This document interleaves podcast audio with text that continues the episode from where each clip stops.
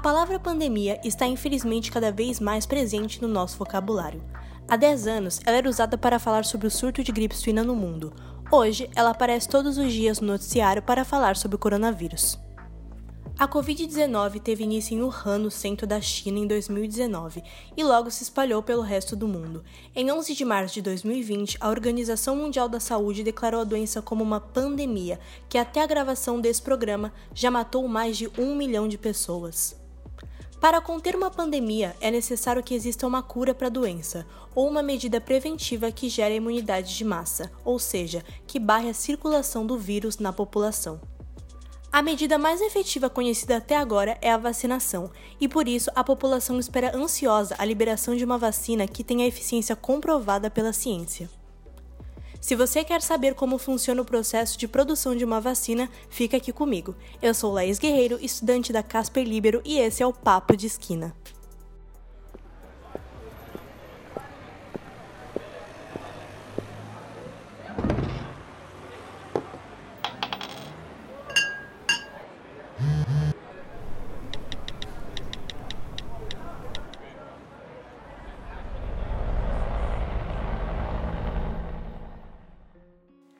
Sejam bem-vindos e bem-vindas ao primeiro episódio da terceira temporada do Papo de Esquina. O tema dessa temporada são as vacinas do coronavírus, e nesse primeiro episódio o foco vai ser como funciona o processo de teste e aprovação das vacinas em geral.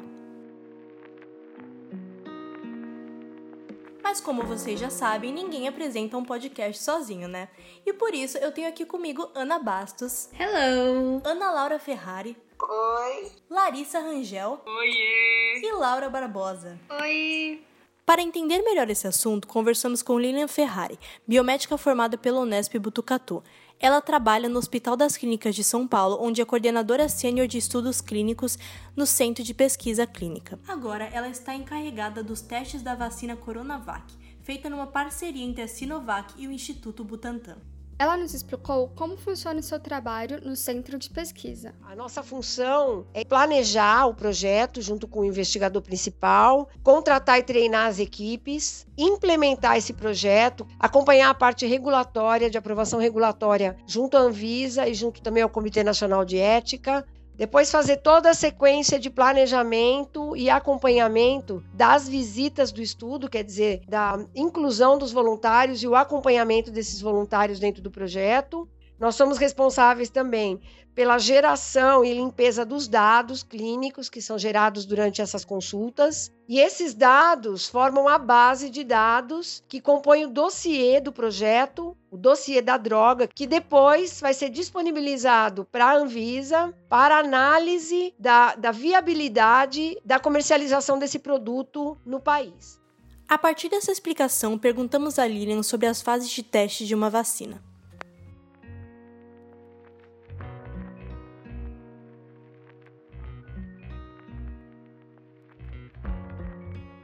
Ela primeiro esclareceu que as fases de testagem não se restringem à testagem de vacinas, mas também de outros produtos como remédios e soros. Ela frisou que tudo que acontece antes da testagem em humanos, como as testagens in vitro, ou seja, dentro dos laboratórios, em animais, é considerado pesquisa pré-clínica. Sendo assim, a pesquisa clínica seria tudo que acontece a partir da testagem em humanos. A Lilian explicou que a testagem é dividida em quatro fases. Então, na primeira fase, você usa um número pequeno de pessoas. Essas pessoas não têm a patologia para qual a droga ou a vacina ela tem, é, ela é destinada. E você vai fazer um teste de como essa droga se comporta num organismo humano. Então, você vai monitorar essas pessoas 24 horas por dia. Em geral, é, as pessoas são internadas. Você faz coleta de sangue cereais de hora em hora ou a cada duas horas, dependendo do, dependendo do perfil que você quer obter da droga, só para ver como é que essa droga é absorvida, processada e expelida do organismo. A fase 1 tem poucos voluntários. Já a fase 2 é um pouco diferente. E ela pode ser dividida em duas etapas, a A e a B. Nelas se testa a segurança da vacina. Por isso, o número de pessoas é um pouco maior.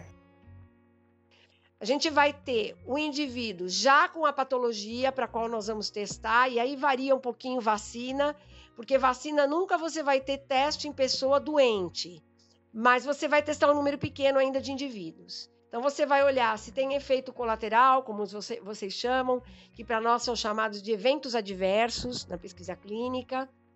A gente vai ver em que grau esses eventos aparecem, se eles são graves, se eles são leves, se você tem eventos inesperados, coisas que você de fato nem podia imaginar que essa droga podia gerar dentro de um organismo humano. Na fase 2B, você já começa a ver melhor dose, dose ideal. Existe uma dose letal em todas as drogas e uma dose ideal. A dose ideal é a menor dose daquela droga que vai inibir a doença Após essa fase, o número de voluntários testados aumenta bastante. Participam cerca de 5 mil a 15 mil pessoas. Isso acontece porque a terceira fase é a que comprova a eficiência do produto. A fase 3, que é a fase maior da pesquisa, porque eu não tenho a doença, eu tenho indivíduos saudáveis para os quais eu quero ver proteção.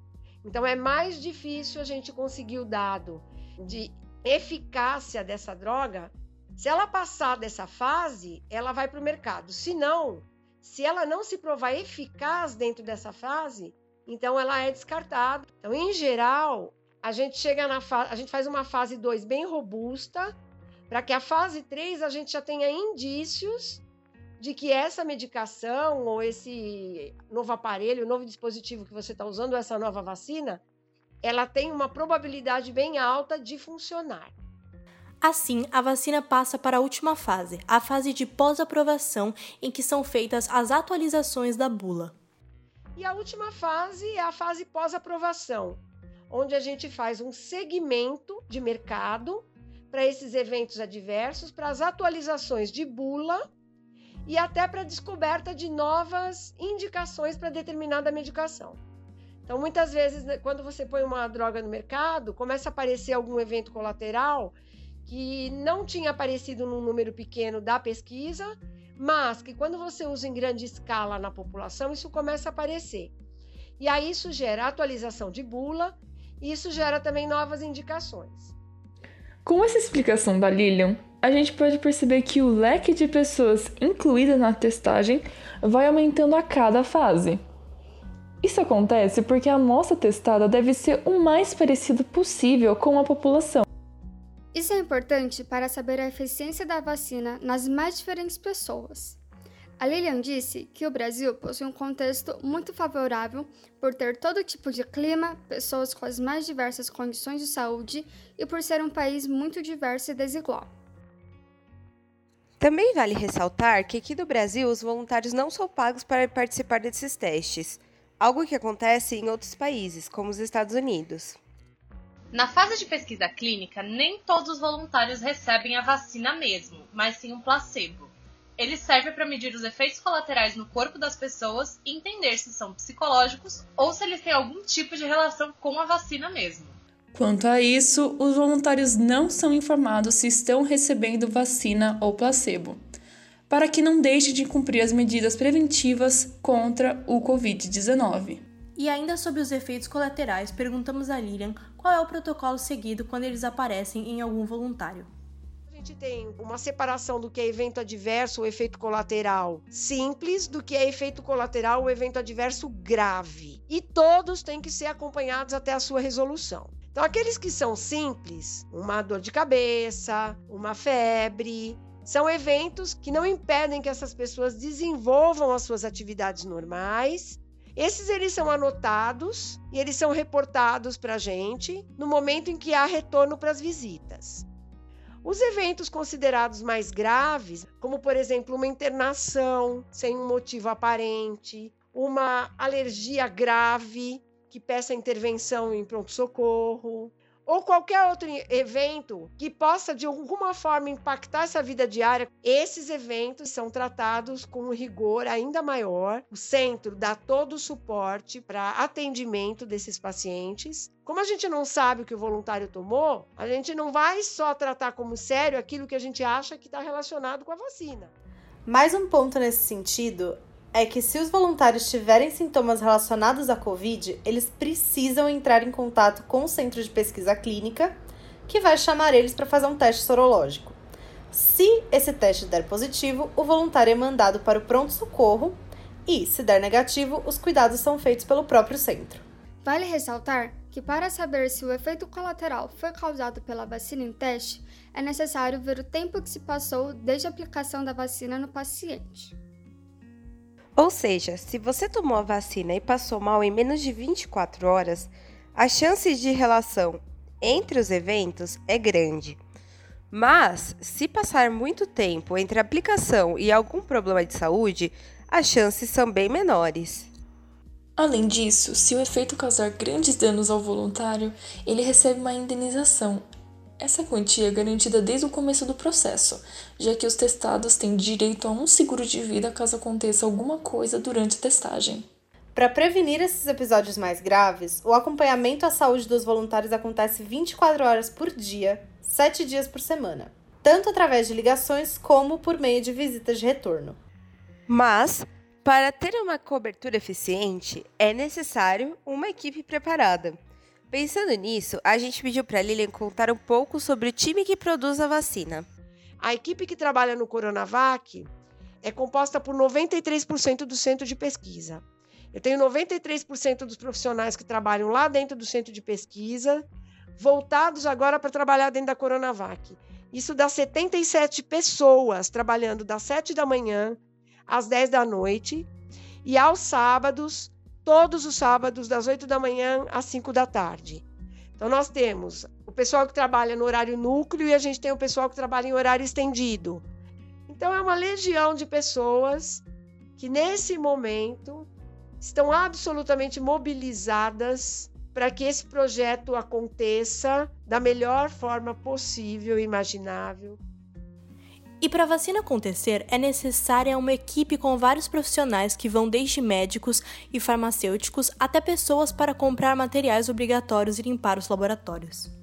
Ainda, vale lembrar que no caso da Coronavac, o número de pessoas trabalhando no centro é 10 vezes maior do que o habitual, quase como uma operação de guerra.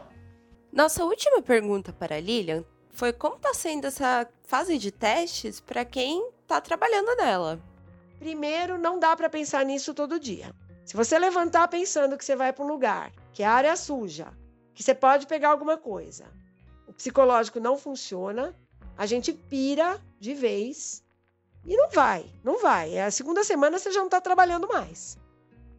Então a gente levanta e tem que colocar na cabeça da gente que o trabalho que a gente está fazendo ele é essencial.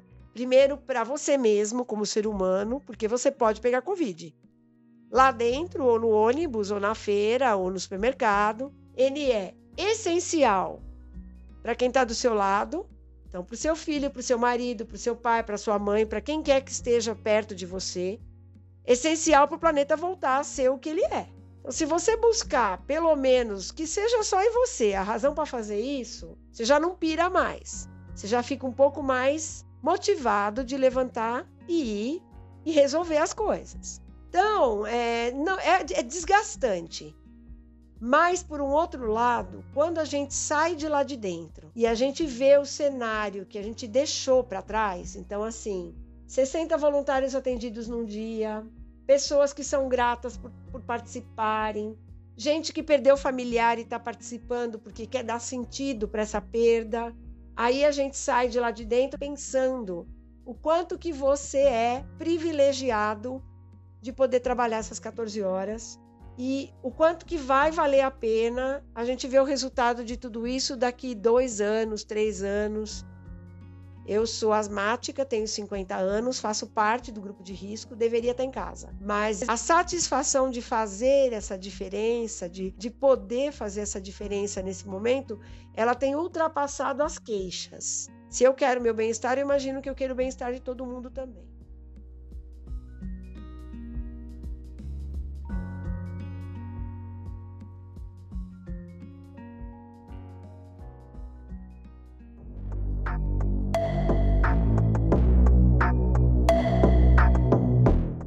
Agora vamos para o quadro Ouvir na Esquina. Pedimos para Lilian responder algumas perguntas que os nossos ouvintes enviaram para a gente no Instagram de Esquinas.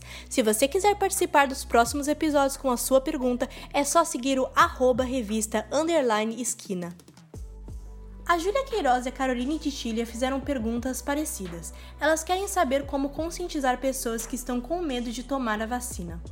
O que rola muito em rede social e tudo mais é que a vacina ela é maligna, né? Ao invés de ser benigna, ela é maligna. Que ela causa retardo mental, que ela pode dar problema de fígado, que ela pode matar, enfim. Você pode morrer a qualquer momento comendo qualquer coisa que você nunca comeu antes. Do mesmo jeito, um medicamento que você vai usar, isso não está restrito à vacina.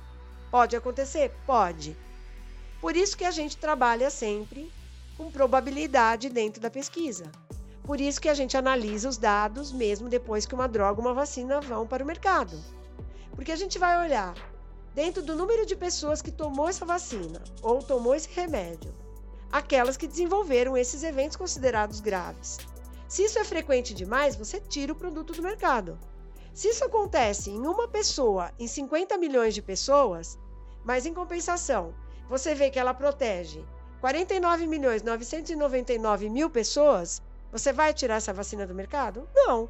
Você não vai fazer isso, porque o, o benefício é muito maior do que o malefício. Então, o que eu digo para essas pessoas que não tomam vacina ou que não querem dar vacina nos filhos é que elas são irresponsáveis com elas e com a sociedade. E a outra pergunta que a gente recebeu também da Caroline de Tilha foi: Existe a possibilidade de alguma vacina sem eficácia comprovada ser lançada? Eu acho que não. Sinceramente, é, no Brasil, para vocês terem uma ideia, todo o processo regulatório aqui no Brasil ele é muito mais restritivo do que nos outros países. Então, apesar da gente ser um país aí taxado de subdesenvolvido ou em desenvolvimento ou sei lá, deem o nome que vocês quiserem para o país, em termos de pesquisa e de legislação de pesquisa, nós estamos muito além do que muitos países. Então, as nossas agências regulatórias aqui, elas são muito chatas, o que é extremamente bom para pesquisa. Então, não adianta, gente, esse negócio da Oxford, por exemplo, da vacina parar, se eles acharem que tem que parar, eles vão parar 10 vezes. E se eles acharem que o negócio não funciona, eles não vão aprovar. Não vão aprovar. E não tem política que faça isso acontecer. Quero dizer isso para vocês. Por quê? Porque os dados se tornam públicos. Os dados eles não vão ser sigilosos. Quando eu tenho a aprovação de uma vacina, os dados têm que ser públicos depois. E aí qualquer um pode analisar e qualquer um pode ver viés. Então, é, tem muito mais se a perder colocando uma vacina que não. Uma vacina ou qualquer droga no mercado que não funcione do que você sendo o restritivo, o mais restritivo que você puder, e aí você aprovar uma coisa que de fato funcione.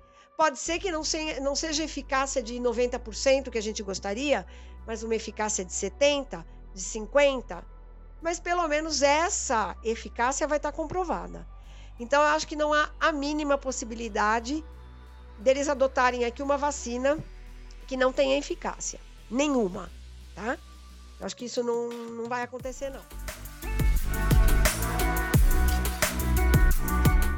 E hoje o Papo de Esquina fica por aqui, mas fiquem ligados que em breve teremos mais episódios sobre a vacina do coronavírus. Esse podcast é uma produção de Revista Esquinas em parceria com a Rádio Gazeta Online. Apresentação por Ana Laura Ferrari, Ana Bastos, Laís Guerreiro, Larissa Rangel e Laura Barbosa. Roteiro por Ana Laura Ferrari, Ana Bastos, Laís Guerreiro, Larissa Rangel e Laura Barbosa. Arte e divulgação por Larissa Rangel e Laura Barbosa. Edição por Ana Bastos. E supervisão de Enzo Volpe, Fernanda Almeida, Júnior Monte, Thiago Pansica e Rodrigo Ratier.